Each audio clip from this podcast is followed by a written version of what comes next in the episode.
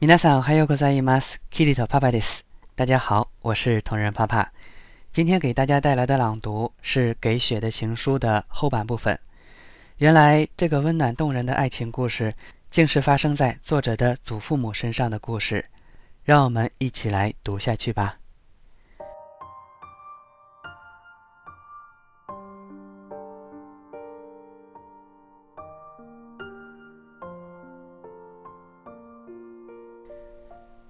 追伸あなたの手紙からはかすかに雪の香りがするような気がするのです。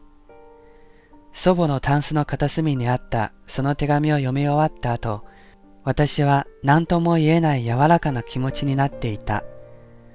少しセピア色に染まった便箋も、折り目が破れそうな封筒も、それはきれいに布に包まれていて、祖母がどれだけこの手紙を大事にしていたがすぐにわかる。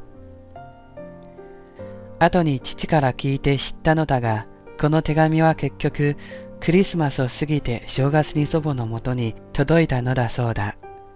二人が結婚したのはその年の梅雨の頃。祖母は役場に勤めていた祖父の赴任先の沖縄に移り住み、それから結局27年雪を見ることはなかったらしい。そしてもう一つ、祖父が初めて雪を見た年に生まれた私は、二人の強い希望で雪と名付けられた。生真面目で寡黙だった祖父、彼がこんな素敵な手紙を書いていたなどとは、祖父が亡くなった後に祖母が話してくれるまで、父すら知らなかったそうだ。今年のクリスマスも沖縄に雪は降らない。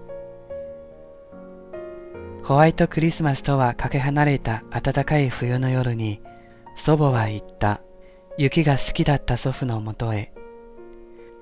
あれから何年も経つが、彼女の残した手紙と二人がくれた私の名前は私にとって今もかけがえのない宝物だ。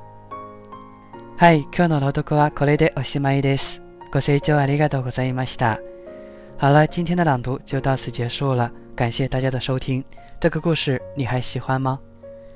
本节目文本及翻译可以关注公众号“日语里”，并向后台发送“美文朗读”四个字即可获取。